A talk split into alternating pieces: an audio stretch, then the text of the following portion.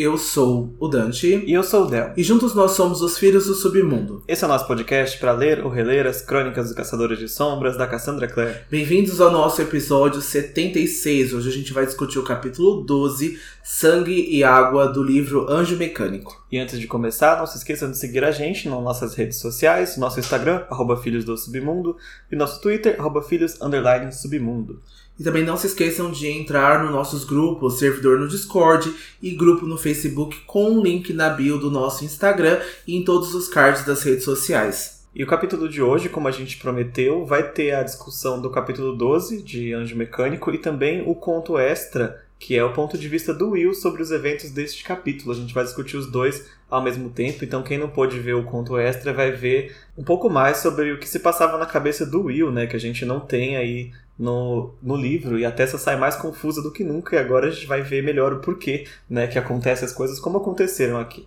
Lembrando que vocês podem ler esse extra tanto no PDF que a Cassie liberou aí no mês passado, eu acho, Life is a Book, que tem então todos os extras e cenas deletadas de peças infernais aí num compilado que ela colocou e também no site do Idris já traduzido que foi então que a gente usou aqui para o nosso roteiro, para o nosso material, então todos os créditos devido ao Idris BR. E para as mensagens de fogo dessa semana, a gente tem uma mensagem que veio lá do nosso Instagram do Vinícius Gab. E ele diz assim: "Venho por essa mensagem elogiar esse podcast incrível. Conheci vocês quando estavam no final de Cidade das Cinzas. Eu estava terminando Cidade do Fogo Celestial e foi uma surpresa encontrar um podcast brasileiro falando sobre Shadowhunters e Cassandra Clare. Ainda mais porque sou meio novo no universo da Cassandra, então amei demais o podcast. Desde então, vocês vêm sendo minha companhia na segunda de manhã no trabalho. Amo o podcast e vou continuar acompanhando este desafio de ler e comentar todas as sagas da Cassandra até o final. Terminei ontem, no, caso quando ele mandou, a saga Peças Infernais e não vejo a hora de vocês comentarem sobre os últimos capítulos e sobre o epílogo. Bom, a gente quer primeiro agradecer ao Vinícius Gabi por ter encontrado aí o nosso podcast, né, por ter gostado então do que a gente vem entregando. É sempre um carinho, a gente sempre faz com muito amor e sempre muita dedicação, então a gente fica muito feliz que vocês gostem. Então é sim aí um privilégio, né, estar nas manhãs aí de segunda-feira do Vinícius, né, e tantos outros também que nos escutam em casa, no trabalho. Então é um prazer e é também um desafio, né, também pra gente vir aqui comentar todas as sagas da Cassie, né, não só das Crônicas dos Caçadores de Sombras, mas aí os projetos futuros que a gente já tá aqui encaixando na nossa temporada, porque quando a gente alcança uma meta, a gente aumenta essa meta. Então a gente sai aí para fazer tudo que a Cassie lança. É verdade. E o Vinícius continua dizendo sobre o capítulo 10, que é o Reis e Príncipes Pálidos, ele acha que sempre que o Magnus aparece aqui em Peças Infernais, ele já tem certeza que vai ser um capítulo incrível, com bastante importância nos detalhes e nos diálogos. Não que não seja assim nos outros livros, né? Mas ele diz que sentiu uma importância um pouco maior do Magnus em peças até agora. Eu vou concordar, porque acho que a Cassia escreveu a, a peças já ciente da popularidade do Magnus, né? E com instrumentos já bem desenvolvidos na cabeça. Então ela usou ele assim com muito mais qualidade do que ela usou em instrumentos. É, eu vou concordar com os dois mesmo. Eu acho que a Cassie usou, ali sabendo porque esses livros foram sendo escritos, né, conforme eles foram sendo lançados, então ela já sabia sobre a popularidade do Magnus e a gente vê muito ele mais conectado ao submundo também com os outros integrantes, com o relacionamento dele com a Camille, e eu vou concordar com o Vinícius também, que é sempre um evento quando o Magnus aparece, parece aquele meme da Gretchen, sabe? Não só tendo a Gretchen e o carro lá já faz o evento. e o Magnus é basicamente esse personagem, né? Então, quando ele entra, todos os holofotes vão para ele e a gente gosta muito aqui de falar sobre o nosso Kingo. E hoje eu até fiquei meio triste porque tava rolando aí uma enquete para saber qual era o melhor personagem aí de todos os tempos do universo das Crônicas dos Caçadores de Sombras e o Magnus perdeu para o Will Herondale. Eu amo o Will, mas eu fiquei triste pelo Magnus. Eu também achei muito injustiçado. A enquete era oficial da editora Simon Team, né? Então foi pelo mundo todo, pelo Twitter deles. E foram, assim, eliminando um por um dos, dos personagens até ficar na final o Will e o Magnus. e o Will acabou vencendo, eu fiquei surpreso. Eu achei que o Magnus seria vitorioso, nada contra o Will, mas desculpa, Magnus, pra mim Mas era foi tipo Batman vs Superman, né? Foi. foi um embate ali que era muito difícil sair alguém que a gente não ficasse triste pelo outro, mas eu fico aí mais pelo Team Magnus mesmo. E aproveitando que falamos do Magnus, a gente já pode adiantar que a produção de Crônica de Bane continua firme e forte, a gente já está em 20% da temporada completa, então fica aí pro começo do ano que vem, finalzinho desse aí, talvez já, já estejamos lançando aí. é, vem aí o apoia-se. E o Vinícius termina a mensagem dizendo que está ansioso pelas próximas cenas do Magnus, principalmente em Príncipe Mecânico, que são marcantes demais. Vou fazer uma confissão, Vinícius, eu não me lembro muito bem do, que o Magnus faz em Príncipe Mecânico. Faz muito tempo que eu li o livro, mas vou relembrar conforme eu vou fazendo a temporada aqui. É, eu lembro aí brevemente, não lembro com tantos detalhes, mas eu lembro que tem muita coisa importante do Magnus, sim, em Príncipe Mecânico, e é o segundo livro da Cassie, né? De trilogias da Cassie. Então acho que foi ali a partir do momento de Peças Infernais, dos segundos livros que ela começou a escrever, que ela foi destruindo os nossos corações, onde os personagens perdem tudo, literalmente vão viver de aluguel. então, assim, é muito difícil. Então, eu já tô ansioso aí. Tem mais alguns episódios pra gente terminar essa temporada. Então, a gente também tá ansioso, né, pra terminar ela. Então, conforme ela merece. Mas a gente já tá pensando também aí na nossa próxima temporada para o ano que vem, né? É verdade, Cidade dos Anjos Caídos vem aí, começo de 23, né? Com alguns reflexos aqui de algumas coisinhas que teve aqui em Anjo Mecânico, né? Eu também tô, tô bastante ansioso. Então, Vinícius, obrigado pela mensagem, foi muito bonita mesmo. Ah, eu tive que cortar algumas partes que eram spoiler, né? Eu não pude falar aqui, mas a gente leu tudo com carinho. E quem quiser mandar mais mensagens de fogo pra gente, só ir no nosso Instagram, arroba Filhos do Submundo, ou nosso Twitter, arroba Filhos underline Submundo, e os nossos grupos no Facebook e no Discord. E vamos então para o nosso quadro Sussurro do Mercado das Sombras dessa semana. Temos duas notícias. A primeira é que a quarta arte oficial de Corrente de Espinhos foi divulgada com a imagem do Christopher Lightwood em seu laboratório lá no Instagram da Cassie. A arte está lindíssima, a gente pode ver quase o Christopher aí de corpo inteiro no seu laboratório, aprontando algo muito importante aí, não só para o livro Corrente de Espinhos, mas também como todas as crônicas dos Caçadores de Sombras. É, e também sobre importante, Os Segredos da Mansão Blackthorn está terminando. Na semana em que esse episódio está sendo lançado, saiu o penúltimo post de Blackthorn Hall e tem uma arte assim lindíssima da família Blackthorn. De novo, spoilers para quem terminou o Artifício, não terminou o Artifício das Trevas, então não veja se você não terminou ainda, mas quem quiser está lá no Twitter da Cassie e tá também no Tumblr oficial, onde está tendo as postagens, é o Blackthorn Hall, secretsofblackthornhall.tumblr.com, também traduzido pelo Idris BR com uma qualidade excelente e uma velocidade muito impressionante também. É tempo recorde mesmo, pouco tempo depois aí já tem a tradução completa. E só aqui fazendo um adendo, se você já terminou aí Senhor das Sombras, você pode então ver esse post, ver essa arte então que o Julian pintou aí, esse painel, tá lindíssimo, porque vai ter spoilers aí de Senhor das Sombras, até para vocês poderem ver como que esse painel se completa, né, para ver aí os detalhes e sem tomar nenhum spoiler aí fora de contexto, né? Mas a gente já aqui já deu uma sofrida ao relembrar, principalmente eu, porque o Del ainda não terminou ainda Senhor das Sombras, mas ele já tem esse spoiler aí do que, que acontece e o porquê que esse painel do Julian foi tão importante. E lá no Twitter, a Cassie deu a entender que o último post, que sai na segunda-feira que vem, provavelmente vai ter alguma pista aí de como os personagens vão estar ali no início de The Wicked Powers. Fica aí a ansiedade, vai demorar o Wicked Powers, então é a última coisa que a gente vai ter de The Wicked Powers em muito tempo aí. Então, quem não acompanhou Blackthorn Hall, pode ler com calma, porque tem aí um ano de posts pra ler até sair o Wicked Powers. Boa sorte. É, começa a ler de novo aí semanalmente, né? Só É. pra poder passar o tempo ocupado, enquanto a gente ainda não tem. É. Bom, é isso. Vamos pra sinopse então do capítulo de hoje. Acolhido no Instituto de Londres, Nathaniel Gray começa a contar o seu lado do sequestro para os Caçadores de Sombras. Will está muito doente devido ao sangue de The Quincy e sobra para Tessa garantir que o rapaz faça o seu tratamento antes que o pior aconteça. Mas o que nenhum dos dois esperava é que aquela noite terminaria com gosto de sangue e água. Eu amo a mente de Titânio quando a gente consegue conectar o nome, o nome do capítulo ao episódio. Ah, pegou a É. referência, capitão?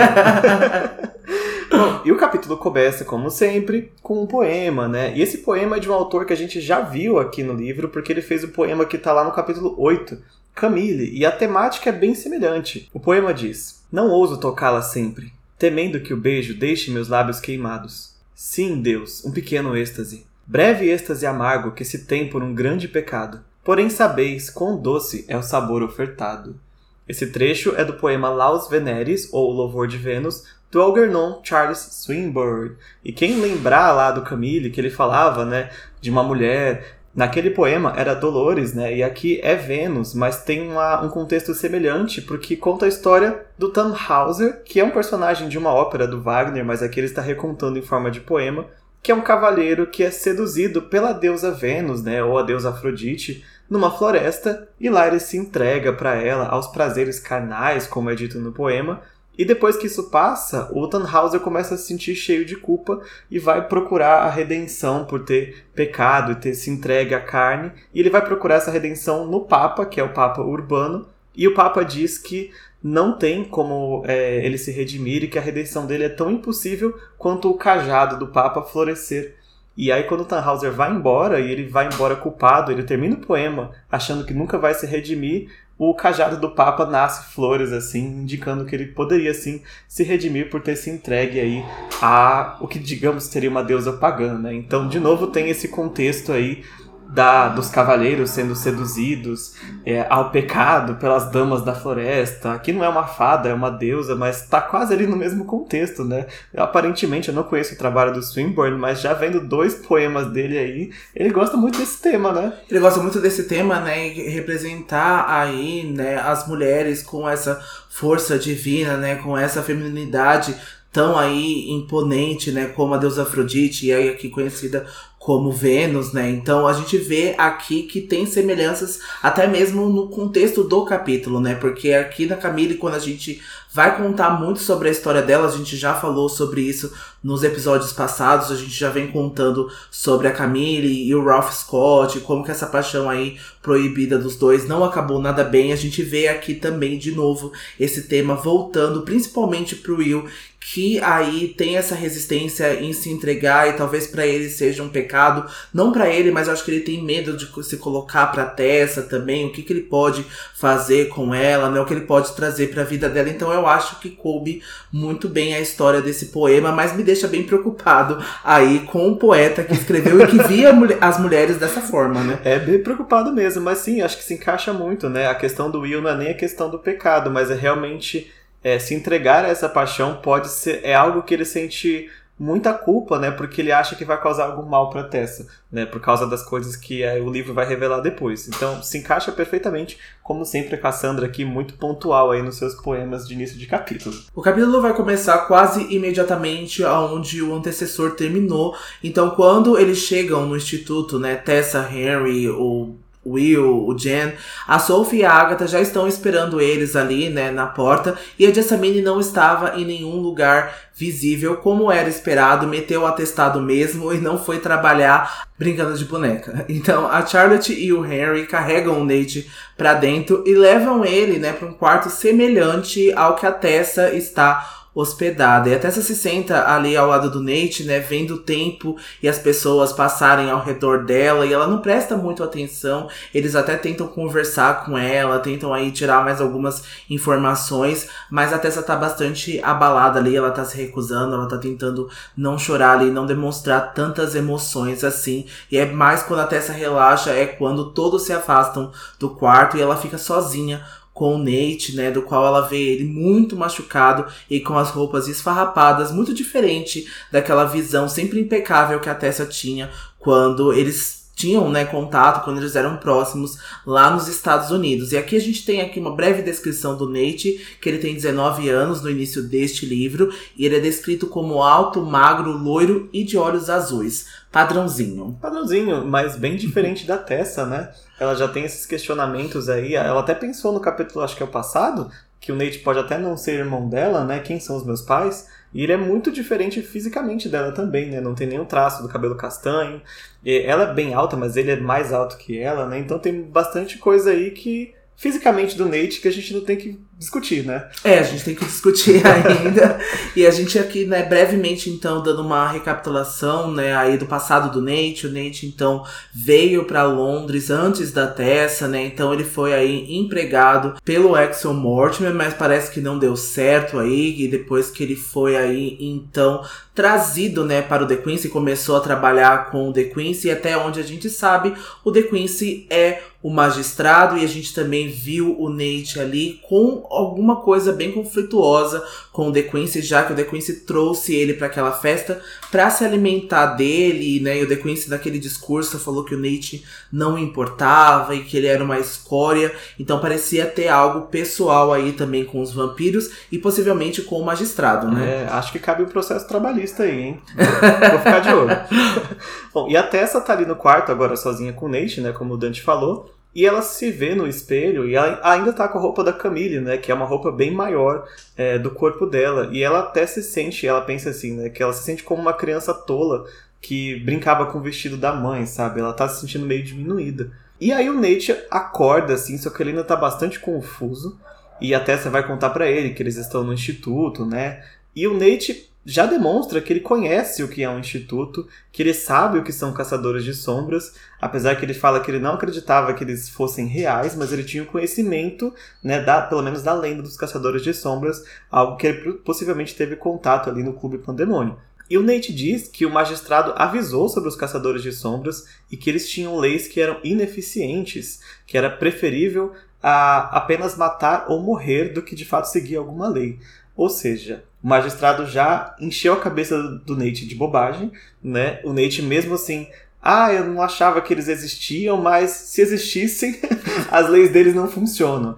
Então tem é, ecoa muito com o que o The Quincy já estava falando, né? Então faz muito sentido se ele teve essa presença aí do The Quincy como primeiro ou segundo contato aí do submundo que ele tem esse tipo de ideia agora, né? É, e também vamos lembrar que ele já teve primeiro contato com o Mortimer, então a gente também não sabe qual que é a visão do Mortimer, né? Se a gente colocar aí em questão o exemplo qual ele tratou a Charlotte e o Harry, a gente já começa a pensar. E falando na Charlotte, ela volta então agora pro quarto, ela ainda está vestida com o uniforme dos Caçadores de Sombras, mas agora ela tá coberta ali com uma capa e ela é seguida então pelo irmão Enoch, que vai deixar o Nate apavorado. Ele vai dizer que o The Quincy já havia alertado ele sobre os Irmãos do Silêncio, a quem ele chama de Gregório, e aqui eu não lembrava desse termo, né, que os Irmãos do Silêncio também são conhecidos, então eu não sei até qual que é o significado de Gregory, né, o Gregório, então eu vou deixar isso passar, não sei se vocês lembram, pode dizer lá no nosso Instagram, arroba Filhos do Submundo, ou nosso Twitter, arroba Filhos Submundo. E aí ele fala, né, que os Irmãos do Silêncio eram capazes de matar apenas com a força do pensamento. A Charlotte agora então precisa convencer tanto o Nate quanto a Tessa a aceitar o tratamento do irmão Enoch, porque a Tessa ainda tem algum certo receio, né, do irmão Enoch com a aparência e aquela primeira vista com o irmão do silêncio dela também não foi aí lá das melhores, então ela tem medo que ele faça alguma coisa com o Nate. Então, na cabeça da Tessa, o Enoch questiona então intrigado como pode ela ser uma integrante do submundo e o irmão dela não. Então, se eles tiveram aí o mesmo pai, né? Então, demônio, o que aconteceu com a linhagem do Nate, né? O que aconteceu então com o DNA dele. É, é bom lembrar que o irmão ele tinha saído a primeira vez que ele encontrou a Tessa, ele tinha ficado de tentar descobrir, né, o que, que a Tessa era. E ele continuou com essa investigação. Então ele não parou agora, que ele viu o Nate, ele ganhou mais uma pista para levar a lugar nenhum, que ele não entende nada do que tá acontecendo com a Tessa. Mas a Tessa, ela fica um pouco decepcionada com isso, porque no fundo ela esperava que o Nate até tivesse alguma coisa sobrenatural, alguma origem também é, mágica como ela, porque do contrário, ela se sente ainda mais diferente. Né? A única pessoa que tinha alguma ligação ainda com ela familiar talvez nem seja parente dela. Né? Então é meio triste para ela pensar, mesmo seja sendo um pensamento um pouco egoísta, como ela mesma reconhece, é, ela fica decepcionada. Mas o irmão Enoch não sabe dizer com certeza se a Tessa é uma feiticeira, apesar dela ter acreditado nisso quando o Magnus falou. O irmão ainda tem as suas dúvidas por causa da falta da marca, né? A que ele chama da marca de, dos filhos de Lilith. Mas ela tem a magia. De certa forma, ela tem algum tipo de magia. Então ele ainda está em dúvida se ela é feiticeira mesmo ou é algum tipo de variante. E mesmo quando a gente descobre né, o que a Tessa é, a gente pode até dar um título. Mas eu acho que sim, ela é muito diferente daqueles que ela faz dos membros que ela faz parte, né? É, é muito diferente, né? O tipo de magia que ela tem não é visto aí comum. O Magno já fala, né, ter visto aí alguns integrantes do submundo terem a capacidade da transformação, mas não é nada como a Tessa, porque a gente vê que a Tessa consegue então acessar, né, as memórias, ela consegue ouvir as vozes dentro da mente dela, então é um tipo de magia muito novo, né, muito particular da Tessa. Então até a gente descobrir ali, a gente é tratado como único, né? Então a Tessa ainda é única. É, mas o Enoch continua, ele promete continuar estudando para identificar o que a Tessa é de verdade. E ele diz que vai procurar nos arquivos da Cidade do Silêncio se tem alguma coisa que ele possa utilizar. A própria Charlotte, ela até fala, né? Nossa, eu até achei que ela fosse alguma mundana que nasceu com algum tipo de poder, ah, com uma visão, por exemplo, algo como a Sophie é também, ou o Thomas, mas ela é muito mais do que isso. O mistério segue aí então. né? O Enoch termina dizendo que consegue sentir um poder diferente na Tessa que nenhum outro feiticeiro possui, algo que o Magno já tinha dito antes. Mas quando ele fala isso, ele não está se referindo à transformação. Ele está sentindo alguma coisa aí na Tessa além da transformação, que é muito diferente dos outros feiticeiros e dos outros membros do submundo. Exatamente, porque ainda tem isso ainda. Tem um outro é... porém. É. então fica aí. Mas, né, eles estão. Lembrando que eles estão conversando isso dentro da cabeça da Tessa. Então o Nate tá só vendo os três parados, assim, um olhando pro outro. aquela conversa só de olhares, assim, né? E vai ficar mais irritado, né? É, porque agora a conversa mental é interrompida pelo próprio Nate tentando pular para fora da cama, que exige aí a força, né, da Tessa e da Charlotte juntas para segurar o Nate, porque o Nate ainda é forte, né? Então ele é mundano, mas ele tem aí uma certa força. E o Nate pergunta então, apavorado, se o The Quincy sabe onde ele está agora, e ele revela que ouviu que a Tessa seria a rainha de todos eles. Então isso já tá sendo algo falado ali, já tá sendo algo que o magistrado vem falando, né? As Irmãs Sombrias também já tinham comentado algo parecido, né? E ele parece delirar e continua a gritar para que o irmão Enoch se afastasse dele. Então o Enoch vai contar que os vampiros deram algum tipo de droga para acalmar o Nate. Então a gente vê ali que ele tava, né, naquele estado drogado, né, quando ele é colocado naquela espécie de palco. E o que eles veem é que essa droga está provocando alguma espécie de alucinação no Nate.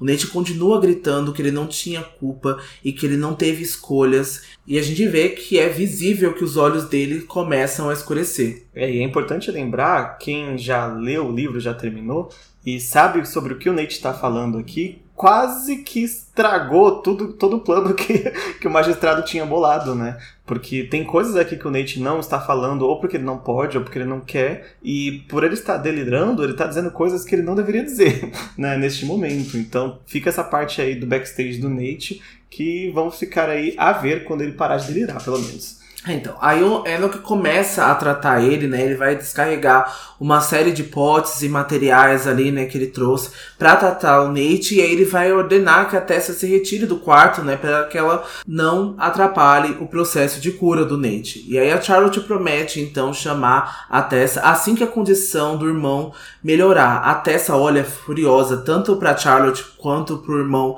Enoch e ameaça, né, o irmão do silêncio caso aconteça alguma coisa com o Nate. Essa tá brava, nem parece a Tessa que a gente vê lá na frente, né? Porque o irmão Enoch vai aparecer muito ainda nos Caçadores de Sombras, né? É, eu acho que o irmão Enoch é o que mais trabalha. É o que mais trabalha. Até mais aí do que os irmãos mais famosos, porque ele não é tão assim querido, mas ele faz muita coisa. Ele né? faz, ele faz, né? Ele tá tanto ali em Instrumentos Mortais, ele também volta, né, para Artifícios das Trevas. Então, ele ali é sempre o funcionário do ano. É, funcionário do ano. Bom, a Tessa então sai do quarto, né? Ela vai para os corredores ali do instituto e a Tessa continua se esforçando para não chorar de novo, né? Pra se controlar, ela vai dar um socão assim na parede. Só que o que ela não viu é que o Jen tava ali perto, né? Ele viu ela se descontrolando ali, batendo na parede. Mas o Jen não, não tenta fazer nada para humilhar ela. Porque se fosse o Will, ele já ia fazer piada, né? Ele já ia fazer, já ia piorar, né? Já, mas o Jen vai começar a confortar a Tessa, né? Ele vai falar para ela que os irmãos do silêncio são muito capazes, apesar da aparência, eles são muito capazes com medicina, porque eles vivem muito tempo, né? E até essa, quando vê essa informação, né, que eles têm uma vida muito longa, ela se pergunta se vale a pena viver tanto com uma aparência daquelas. E o Jem responde que depende do que você considera viver. Pois é, pela Tessa não conhecer aí de fato todo o mundo dos caçadores de sombras, ela não entende completamente, porque a gente pode colocar, por exemplo, The Quincy, os vampiros e toda a galera, o como eles são belíssimos e vivem muito tempo, mas eles são monstros e agem daquela forma que a gente já viu aí nos capítulos passados. E os Irmãos do Silêncio, por exemplo, se dedicam aí uma vida é, totalmente reclusa e também é, trocam a sua beleza, trocam a sua aparência para ajudar tanto os caçadores de sombras e servir, né, então, essa instituição. É, eu acho que ah, é muito nobre, mas é diferente do que o Jam talvez pense. Eu acho que a aparência não seja tão fundamental, mas a questão de trocar boa parte da humanidade pelo poder dos irmãos do silêncio é alguma coisa que eu, pelo menos, colocaria em dúvida. Né? Se vale a pena viver tanto tempo em troca da sua humanidade. Aí sim, isso inclui a aparência, mas aí vem também lembranças, né? E vem a própria personalidade, tem muitas coisas que se trocam para ser irmão do silêncio. Mas ainda assim é uma coisa muito nobre, né? É muito admirável quem faz esse sacrifício, principalmente quem faz voluntariamente, porque não é o caso de todos, quem faz voluntariamente pelos outros, né? Exatamente, porque a gente sabe que eles não nascem, né? Então a gente já comentou um pouco sobre aí como que funciona os irmãos do silêncio. A gente vê que é uma vida devota e quando eles se tornam irmãos do silêncio, eles se afastam totalmente aí das suas vidas, dos seus entes queridos, não pode ter contato. Então, para alguns são mais fáceis do que dos outros, né? Então, a gente vê aí que alguns irmãos do silêncio ainda têm muita dificuldade de se afastar do que eles eram. É, e alguns até têm dificuldade e outros pode até ser uma benção, né? Porque o próprio Magnus e a Camille questionam o quão, o quão ruim é ficar lembrando dos amores perdidos e das coisas perdidas. E algumas pessoas realmente não aguentam, né? Talvez para alguns deles seja uma benção não ter essas memórias e para outros talvez seria melhor se tivesse. Mas, enfim, né? Não temos. Quando a gente tiver mais detalhes aí sobre Irmãos do Silêncio, inclusive tem um livro que é com o Irmão do Silêncio, né? Como protagonista, a gente vê com mais detalhes aí como é que funciona essa, essa questão. Mas enfim, a Tessa tá ali conversando com o Jam e ela vai atualizar ele, né? Dizer que o Nate é um mundano comum, é que ela acabou de descobrir com o irmão Enoch, e não é como ela, né? Um submundano. Então ela entende que ele de verdade é filho dos pais dela, mas ela própria não tem certeza, né? De quem é o pai ou quem é a mãe ou ambos dela por causa dessa questão aí do submundo. É, o Jam pede para que ela não se preocupe demais com isso, né? Certamente seria maravilhoso se todos eles soubessem exatamente quem são, mas esse conhecimento não vem de fora e sim de dentro. Então ele faz esse papel aí para ajudar a Tessa nesse momento, mas que o oráculo chinês já diz conhece-te a ti mesmo. É algo que ele aprendeu por experiência própria. A Tessa pede então desculpas, pois acha que o Jen pode pensar que ela é uma covarde que fica chorando aí porque o irmão não é um monstro como ela e acho que ela não consegue suportar esse fardo sozinha. E é obviamente algo que o Jen não acha que ela é.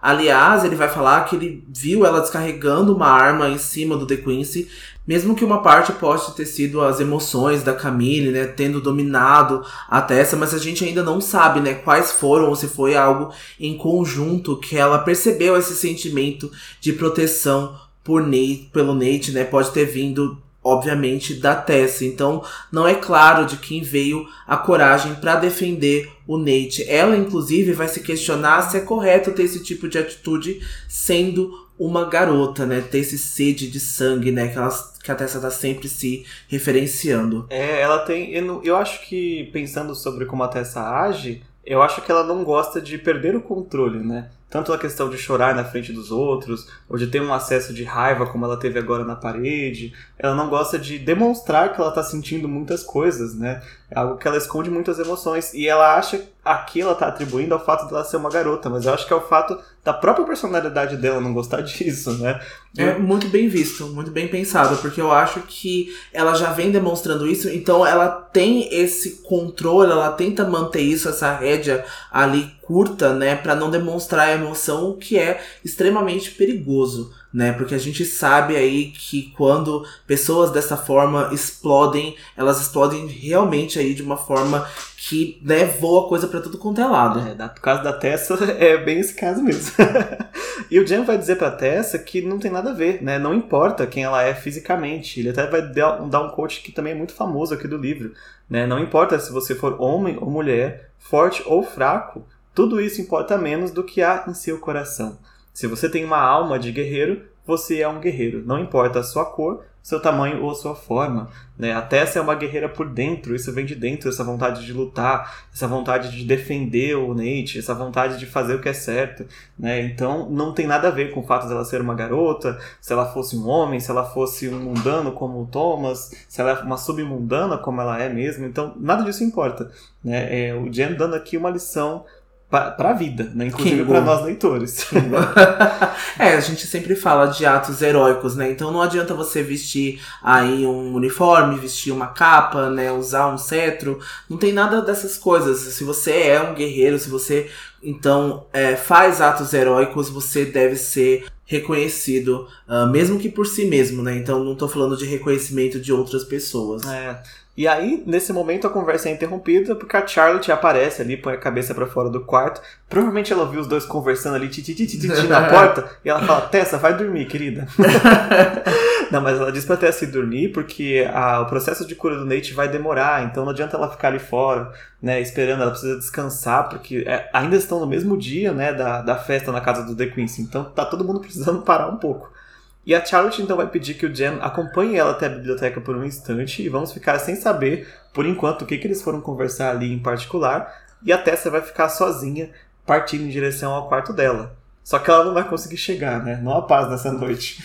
Não, porque na metade do corredor, então, a Sophie aparece irritada, né? E ela tá segurando dois baldes de metal nas mãos e ela reclamava do mau humor do Will que atirou um balde na cabeça dela aí fazendo a Maria do BBB, né, com a Nath, coitada, amassou a cabeça da Sophie. e mesmo mal, é, ele parece bem o suficiente para jogar baldes e insultá-la em francês. Então a gente vê que o Will também tá alucinando aí por ter tomado o sangue do The Quincy. Ela estava indo, né? Ela saiu então de onde o Will estava para chamar a Charlotte para tentar forçá-lo a beber a cura porque ela não está tendo sucesso ali. É isso aí que vocês votaram como melhor personagem? Ele taca balde na cabeça das criadas. O Magnus nunca faria isso. nunca faria. Talvez faria pior, mas deixa pra lá. E ela vai explicar então para Tessa que ele precisa tomar o conteúdo daquele balde ou algo muito ruim acontecerá com ele. Então o Will vai, virar um subjugado. A gente já entende toda aquela história. Então é possível que ele vá para um covil de vampiros para se tornar aí um submundano. E a Tessa nem sabe explicar o porquê, mas ela decide então assumir essa tarefa, pega aí o balde da Sophie e ela segue em direção ao sótão onde o Will estava com a Sophie até agora. Então ela parte dizendo para Sophie que o Will Herondale precisa aprender a tomar remédio como um homem. Eita, mamacita vai ensinar. E é a partir daqui que o conto extra também começa, né? Quando a gente vai ver o Will no capítulo, o conto extra a gente vê o Will já no sótão antes da Tessa chegar. E lá o Will tá descalço, ele tá rodeado de vários baldes com água derramada por todo o chão, e ele tá com um braço sobre o rosto, né, escondendo os olhos, e estava se movendo como se sentisse dor, porque de fato ele estava, né? Do ponto de vista dele, lá no capítulo extra, a gente descobre que o Will tá queimando por dentro. É, não é a primeira vez que ele toma sangue de vampiro, como o James já falou, então ele sabe qual é a ordem das coisas que acontece.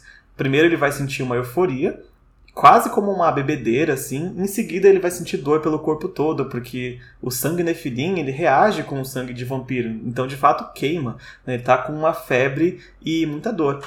E ele na cabeça dele, ele não lembra de estar bem consciente quando a Sophie estava ali, então ele estava de fato delirando quando ele jogou os baldes nela. e ali no meio dos delírios dele, ele vai ouvir a voz do Jem brigando com ele por ter arriscado a vida, né? E na cabeça dele, ele também vai ter um vislumbre da irmã dele, a Cecily. E ele vai ver a Cecily dizendo que o Will não era capaz de proteger ninguém. E com isso, né, ele acha que é a Cecília que está na frente dele, mas na verdade é a Tessa que acabou de entrar com os baldes, né? Elas são bem diferentes, mas na visão dele, por causa da alucinação, ele chama a Tessa de Cecília sem querer, né? E ela fica super confusa, né?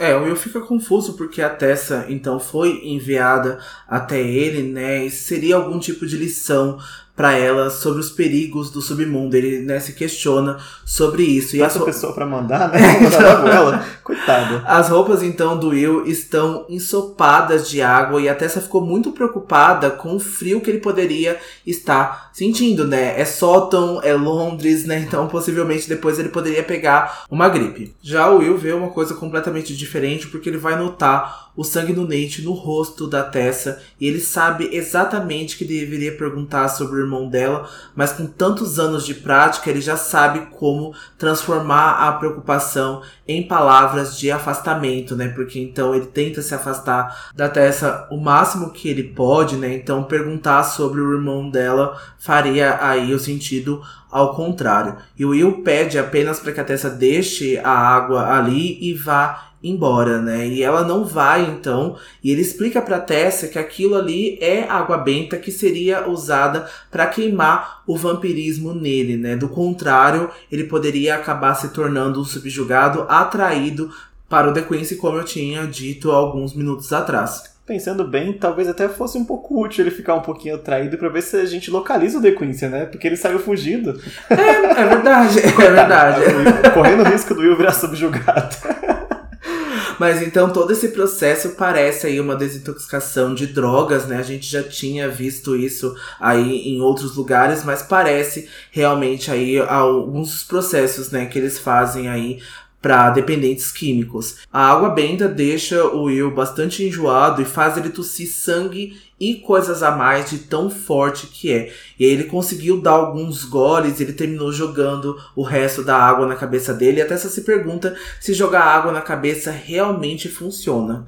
E Will vai achar engraçado, né? Porque a Tessa faz umas perguntas assim que ele não esperava que ela fizesse, né? Inclusive essa. Ela parece que não tem nenhuma vergonha de fazer pergunta, na verdade. Às vezes ela até é curiosa demais. Mas é algo que o Will admira, né? E a gente vê do ponto de vista do Will que agora ele vai olhar para os olhos da Tessa e vai lembrar das gramas do país de Gales, né? O país que ele nasceu na cor dos olhos dela. E ele vai dizer então que o sangue no corpo dele faz o corpo ficar febril e faz a pele queimar, então de certa forma a água na cabeça ajuda mais para refrescar mesmo do que qualquer outra coisa, né? E é bem bonito porque no livro, na, fora do conto extra, a gente vê a Tessa também olhando para o Will nesse momento e ela fica com vontade de tocar o cabelo dele que está molhado, né, e está caindo sobre a testa e de sentir a firmeza dos músculos do rapaz. Porque ele está com a camisa toda é, encharcada, né? Então ela está vendo ali a, as sombras dos músculos do Will. Então é um momento que ambos, ao mesmo tempo, é, passam a admirar fisicamente um ao outro, né? Sem perceber. É, não sei de quem eu sinto mais inveja.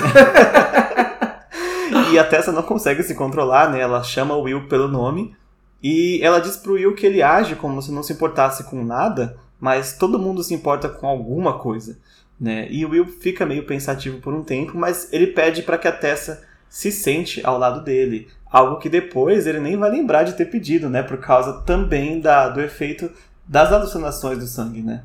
E quando o Will vai parar para olhar para Tessa, a gente vê então que ele descreve, né, no ponto de vista, que a Tessa parecia um anjo olhando de cima para ele. Então, quando ela se senta ao lado dele no chão, é como o Del disse, porque sem que ele percebesse que ele próprio havia pedido para que ela fizesse isso, ele começa a temer, né, que a doença e a água benta estão tomando o controle das ações dele, estão tomando o controle do juízo dele. E aí o Will e a Tessa se olham um pro outro agora sobre a luz escura do sótão. E a Tessa diz que o Will nunca ri, e é algo que ela vem observando. E ela fala que ele se comporta como se tudo fosse engraçado, mas ele nunca de fato ri, apenas sorri quando ele acha que as pessoas não estão prestando atenção. E o Will e todos nós acham isso muito observador da parte da Tessa, que ela olhou atentamente e corretamente né, é, para ele. O Will acaba dizendo que a Tessa faz ele rir desde sempre,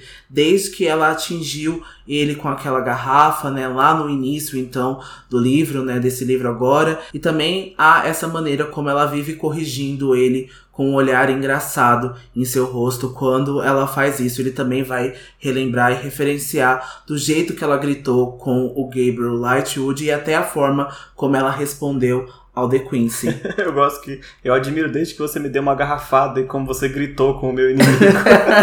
Todos os seus momentos de violência. o que é legal, né? Porque é os momentos que a Tessa mais teme, né? Os momentos que ela se descontrola, acaba sendo os momentos que o Will mais gosta dela, né? Sim, e a, a forma como ela corrige ele, né? Porque a gente vê que isso não é algo habitual que as pessoas fazem, né? Então a pessoa mais próxima dele, que é o Jen é, a, compreendeu, né? Então começou a ignorar essas coisas do Will. E a Tessa já não, ela já vai corrigir ele na hora. E acho que é algo que ele se apega, né? E é afetuoso para ele. É, ela põe ele no lugar dele, porque a Sophie e a Charlotte às vezes elas ficam irritadas com ele. Mas não de fato fala, olha, vai pro seu canto. a Charlotte até faz um pouco mais. Mas a Sophie ela só fica irritada porque ela não tem muita posição de fazer muita coisa, né? Mas a Tessa parece que ignora tudo que as outras pessoas fazem. Ela age de uma forma muito única para ele, né? E quando ele fala todas essas coisas para ela, algo que certamente ele não falou de consciência própria, né? Foi muito o efeito aí da água benta e do sangue. Ele percebe e ele fica calado, a voz dele some. E aí a gente vê na descrição do conto extra que ele se permite sentir só a água escorrendo, né, pelo corpo dele, enquanto a Tessa se aproxima cada vez mais dele e ele vê que a Tessa ainda está com as luvas da Camille, que eram luvas brancas, que agora estavam cheias de sangue, provavelmente do Nate, né? A Tessa tenta se afastar um pouco, mas o Will não solta as mãos dela, mesmo sujas. Pelo contrário, ele começa a abrir a, a luva esquerda da Tessa, né? É descrito que revela o pulso da Tessa. Vamos lembrar que na época que a gente tá, isso é bem. né? é íntimo. Tirar a luva é muito é, íntimo. É íntimo. Né? E a Tessa também, vendo as mãos dele, ela percebe ali o anel Herondale, né? Que tem os passarinhos ali, os Herondales, com as gravuras na mão direita dele. E ali eles se tocam de leve ali, só mão ali contra pulso, bochecha com bochecha, aquela aproximaçãozinha assim, bem bem suave, que dá aqueles choquinhos ali do Heartstopper, né? e o Will vai perguntar o que a Tessa quer dele. Ela vai responder que quer entendê-lo. Ela não tem certeza, né? Qualquer pessoa além do Jen entenda o Will. E aí ele vai acabar dizendo para ela que o Jen não o entende, apenas gosta dele como um irmão. E no ponto de vista do Will, a gente vê que ele acredita que o Jen já desistiu de tentar entendê-lo, mas o ama da mesma forma. A gente sabe que não é muito bem por esse lado também. A gente vê que esse comportamento do Jen é mais algo rotineiro, é mais algo habitual, é mais algo propício das loucuras aí do Will, mas a gente sabe que o Jen sim entende como ele funciona e teme também da mesma forma que o Will teme por ele. Então a gente vê aí que é algo recíproco o que os dois sentem um pelo outro. Então assim, tudo que um sente, o outro também vai sentir. E até você vai dizer que talvez o Jen apenas queira saber quais os motivos que o Will tem para viver e não necessariamente entendê-lo, porque a gente fica confuso, né? Porque todos esses Herondales têm aí motivos bem diferentes é, e bem peculiares para viver. É, e por motivos para viver não é tipo, ah, eu não tenho um motivo, eu vou me matar. Na verdade é o que te motiva a seguir adiante, né? Quais são as suas o que te leva para frente, na verdade, né? Sim. Nesse sentido aí de motivos para viver. E aí depois de um tempo, é, ele vai pressionar então a mão da Tessa sobre o rosto dele pra aquecê-la. Então os dois perdem o resto do controle que tinham e se entregam finalmente no beijo tão aguardado, tão esperado. Sim, a gente vai ver no conto extra que o Will já tinha beijado garotas antes, mas como é clássico de histórias românticas, né? Nenhuma foi como a Tessa foi. ele diz que aquela, aquele beijo foi completamente diferente de qualquer outra coisa que ele já tinha sentido antes, né? Porque com as outras, ele, ele diz que sentiu um tipo de tensão controlada, né? Ele se entregava até certo ponto, mas se restringia, né? Quando chegava a algum limite. Mas com a Tessa, é ele descreve que é quase como um incêndio, né? Uma mistura de ternura e ferocidade. E a Tessa, no livro, a gente vê que ela sente que a pele do Will tá febril, né? E que eles estão começando ali a avançar algumas linhas aí. O Will começa a tirar os grampos do cabelo dela, né? Eles começam a se inclinar e o Will vai começar a deitar a Tessa no chão, né? Do sótão, e aí que ele dá uma despertada, tipo, o que, que eu tô fazendo, né? Pois é, ele vai entrar em pânico agora quando ele vai perceber que tudo que ele tinha construído até então para se proteger, em consequência proteger a Tessa, havia se partido por causa da mesma, né? E com susto, ele quase vai derrubar a Tessa no chão, ele se afasta, chocado, e aí a gente vê o quanto ele havia se entregado naquele momento sem ter mantido esse autocontrole que ele tanto fala, que ele tanto preza. E a Tessa fica largada ali no chão com o cabelo cabelo solto, né, sobre o rosto dela, e ela pergunta a si própria se não deveria ter sido ela a pessoa a empurrá-lo. E ele diz então que é hora da Tessa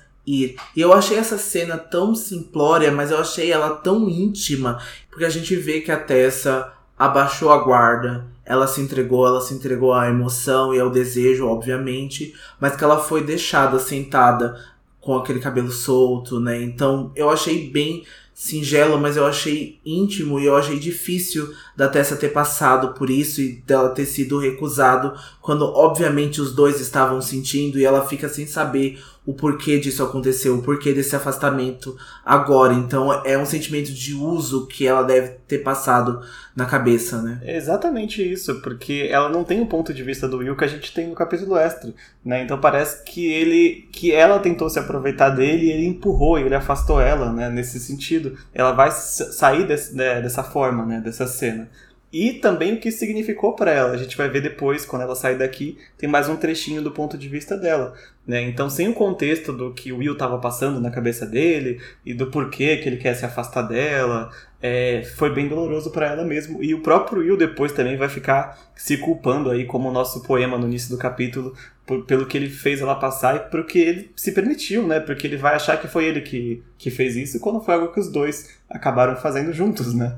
o que é inevitável, né? É um carro ali, o amor dos dois é o carro, né? é química, vai... gente. É química, química. vai, vai acontecer, assim. E a Tessa fica tão confusa, né? E ela pede desculpas por ter sido tão direta com o Will, né? Ela já vai falar, quase entender que, nossa, eu avancei em cima dele, né? Quando ele tava doente. E ela vai ver uma dor nos olhos do Will ali, porque ele vai falar assim, Deus, né? Ele vai exclamar. E porque eles, ele não teve intenção de ferir ela, né? Algumas vezes a gente vê, inclusive na cena lá do, dos patos, né? Ele fala uma coisa com o propósito de, de dar uma cutucada, de ferir às vezes ele tem esse controle, mas nesse caso específico não foi a intenção dele é, afastá-la desta forma, né, nesse nível de dor. E a gente vê do ponto de vista dele que ele está se sentindo culpado pelo que a Tessa está sentindo naquele momento, e ele não culpa ela apesar dela se culpar. Então fica aquela coisa de um não fala o que está sentindo de verdade, né, até pelas as questões pessoais, né, da, da época e também do Will não ter contado para ninguém o que ele está passando fica essa coisa de mal entendido mesmo e vai ficar aí por um tempo, né, nesse livro. E a gente vê no pensamento do Will que ele tem inclusive vontade de abraçar a Tessa para confortar ela pela dor que ele causou, mas ele sabe que se ele fizer isso ele vai só piorar ainda mais a situação. Então ele vai implorar para que a Tessa deixe ele sozinho e que no dia seguinte ele vai explicar qualquer coisa que ela quisesse que fosse explicada. E a Tessa, claro, tá super magoada, ela vai dizer bem fria que não, tá tudo bem, ela não vai chorar na frente do Will, isso a gente vê ela pensando, né? Ela se levanta, vira as costas pro Will e vai embora. E ela se pergunta se foi mesmo tão terrível para o Will ter ela naquele momento, né? Ela vê a dor que ele tá tendo ali no rosto E ela, nossa, por que, que foi tão ruim essa experiência para ele que causou este resultado, né? Vamos lembrar que ele terminou jogando ela no chão molhado, com o cabelo solto, né? Daquele jeito foi bem. Fisicamente até foi meio humilhante, né? É, porque a gente não tem como saber, porque o livro não vai descrever pra gente, infelizmente, mas a narrativa vem trazendo sempre esse questionamento da Tessa, quem ela é, o que, que ela pode ser, o que, que ela tem se tornado como feiticeira. A gente pode ter pensar que ela pode ter pensado que o Will uh, não gostaria de se aproximar de uma submundana como ela. Ela já tinha tido aí um momento com o Nate é, que os dois tinham tido uma espécie de afastamento, né? Que os dois não eram como iguais, algo que ela teve que lidar sozinha, né? Sem poder comentar com ninguém, porque eu acho que ninguém entenderia isso, né? Por mais que o Jen seja essa pessoa que consegue confortar ela, que consegue dizer as palavras certas, ele ainda não tem essa vivência, ele ainda não viveu isso na pele. Eu acho que a pessoa mais próxima que conseguiria falar com a Tessa dessa forma seria o Magnus, mas os dois ainda não estão nesse nível de relacionamento. Se viram pouquíssimas vezes, então a Tessa não conseguiria. Uma só, né? Uma só, né? Então a Tessa não conseguiria se abrir com ele dessa forma para entender tudo que tá passando na cabeça dela. É, e além disso tudo, tem toda a questão é, não sobrenatural, né? Que tem a parte da reputação da mulher na época, né? Tem a parte, e a gente pode até adiantar, porque a Tessa vai dizer daqui a pouco, né? Foi o primeiro beijo da Tessa, né? Foi a primeira a primeira vez que ela teve esse contato com alguém e acabou sendo, acabando desta forma, é. né? Então tem essa questão da humilhação, tem essa questão da reputação, tem a questão de submundana, tem a questão do próprio Will, né? Que é uma, uma pessoa que a Sophie veio falando várias coisas, e a Jessamine também falou várias coisas sobre o Will, né? Pode até passar pela cabeça, nossa, será que ele me usou de, de certa forma, né? Então é muita coisa para uma noite que já não foi nada fácil se você ignorar todo esse capítulo aqui. Uma noite muito complicada, com o Nate, com a Camille na cabeça dela. Então, assim, esse dia foi um saco pra, pra Tessa, viu? Essa festa virou um enterro. o Will vai ficar sozinho, então, no sótão, né? Como ele tinha pedido pra Tessa, sentindo dor por ter se jogado na Tessa sem se preocupar com a reputação dela ou com a paixão desenfreada que os dois estão sentindo. Ele vai pensar então que o Jen teria se preocupado com isso e eu tinha usado essa máscara de, de fingimento por tanto tempo que era sempre a primeira opção do seu comportamento, mesmo quando não deveria. O Will sabia que ele perdera naquela noite qualquer boa opinião que a Tessa tinha dele. E acima de tudo ele perdera o Will Herondale nesse processo. E ele não sabe se ele vai conseguir ter ele mesmo de volta. Então, ele também está questionando coisas importantes ali, principalmente na hora que ele se compara ao Jen, porque é algo que ele vem sendo lembrado o tempo todo. O Gabriel diz isso para provocar ele, ele escuta isso da Jessamine, ele escuta isso da Charlotte, até na, na mesmo na hora da boa intenção. As pessoas comparando os dois ali pode se tornar algo ruim para ele, porque ele sabe, nossa, o Jen é um cavaleiro, ele jamais usaria a Tessa dessa forma, ele se preocuparia assim, ele preferiria se sacrificar ao invés de sacrificar a Tessa. Eu não consigo agir dessa forma, eu não consigo me comparar nisso, mas a gente sabe que os dois têm backgrounds tão diferentes e é aí um abismo entre os dois que nenhum conseguiria agir da forma que o outro age. Não, completamente diferente. E tem essa questão de perder o próprio Herondale, né? Isso a gente tá falando também tá no conto extra. Se tiver alguma coisa que vocês ouvirem que não tá no livro, é porque tá no conto extra. Porque ele sente que talvez ele não consiga mais manter a máscara, né? Da, de Will Herondale que ele sempre mantém, porque a Tessa tá fazendo ele perder é, esse controle. É, não tem mais volta não depois volta. daqui, né? Então, se ele já se entregou aí os dois estão nessa convivência do instituto e os dois estão aí de certa forma tão é, dependente um do outro, né? Porque ele tá ajudando ela na investigação e ela agora tá com o irmão dela, então são várias coisas que são levadas em consideração que não tem mais aí um ponto para voltar dessa vida. Então a gente sabe que a Cassandra escreve dessa forma não só as questões morais, não só as questões aí do submundo da Tessa, mas também desse ponto de partida do romance dos dois. E o capítulo vai terminar com um trechinho da Tessa. A Tessa voltou pro próprio quarto dela, né? Algo que talvez ela deveria ter feito desde o começo da noite para evitar problemas. Mas ela tá exausta, ela não consegue dormir porque ela nem se preocupou de tirar a roupa da Camille, na verdade. Ela tá jogada ali na cama e o capítulo descreve que aquele dia tinha sido um dia de primeiras vezes. Né? Além de ter sido a primeira vez que ela usou os poderes dela com liberdade, ou seja, por escolha própria e da forma que ela queria, sendo a Camille, foi a primeira vez que ela usou uma pistola né, para atirar em alguém e também foi o primeiro beijo dela. Né? E ela disse que sonhou por tantos anos em como seria esse momento, mas ela nunca imaginou que seria tão breve, tão feroz e que teria gosto de água benta e de sangue. Assim termina o capítulo 12, Sangue e Água. Olha a mente de titã da Cassandra, gente, porque ela consegue referenciar água, romance, que tá sempre ligado à emoção, que tá sempre ligado àquela coisa da transbordação, e ela tá sempre ligada também ao sangue, e aí a primeira vez, a primeira morte, a, sabe? É, tá é, tudo costurado. Tá tudo costurado, gente. Eu fico chocado. A cena é maravilhosa, é muito boa mesmo, é muito bem escrita, ainda mais quando a gente vê em comparação né, os dois pontos de vista, para ter a, o completo, né? Da cena. Eu acho assim muito bem feito. Eu não vou dizer nem comparar assim, porque a gente tem já no podcast também o primeiro beijo da, da Clary e do Jace lá na estufa, que também foi uma cena muito bonita. Icônica. Mas, é, mas em outro completo contexto diferente. Mas aqui também está muito bem feito e tem outra cena deste porte lá no próximo livro, né, no Príncipe Mecânico, que a gente vai discutir quando chegar. Mas é isso para o capítulo de hoje. Foi um capítulo aí mais profundo, um capítulo mais emocional, um capítulo mais feroz, de certa forma, né?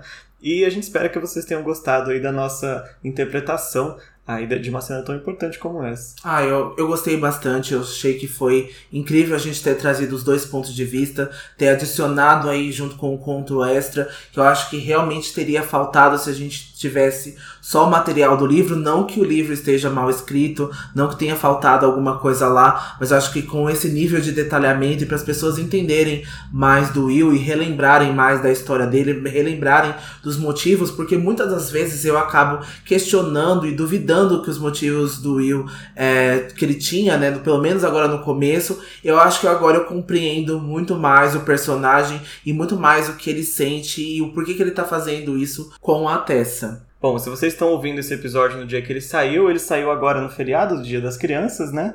E vai ter mais um capítulo aí no sábado, porque a gente trouxe dois essa semana, porque semana passada a gente não conseguiu entregar em tempo. Mas aí no sábado a gente retorna com a discussão do capítulo 13, Alguma Coisa Sombria. Se vocês tiverem algum comentário aí sobre o nosso episódio, sobre o capítulo, sobre a discussão, sobre as sussurros do mercado das sombras, Vão lá no nosso Instagram, arroba Filhos do Submundo, e nosso Twitter, arroba Filhos Underline Submundo. E também tem grupo no Facebook e servidor no Discord, com o link na bio do Instagram e em todos os cards disponíveis nas redes sociais. É, para não dizer que a gente esqueceu, o momento Grimório de hoje é muito óbvio pra gente falar, né? Claramente é a cena do beijo do Will da Tessa. Não tem o que dizer, né, Dante? Não tem o que dizer, gente. É, a gente teve outras duas cenas aí com o Nate, e a cena com o Jen também, que eu acho que a gente precisa adicionar, porque eu acho que é um dos melhores coaches da trilogia Peças Infernais. A gente até colocou lá no nosso Instagram, bem no comecinho, né? Logo na primeira temporada, a gente já tinha lembrado desse coach do Jen, que é icônico e é uma das melhores coisas que ele falou. E olha que ele já habla muito. já habla coisas muito boas. Então a gente fica com o momento aí de Wessa. É isso, a gente se vê então no sábado que vem. Até lá, não se esqueçam. Todas as histórias são verdadeiras. Tchau. Tchau.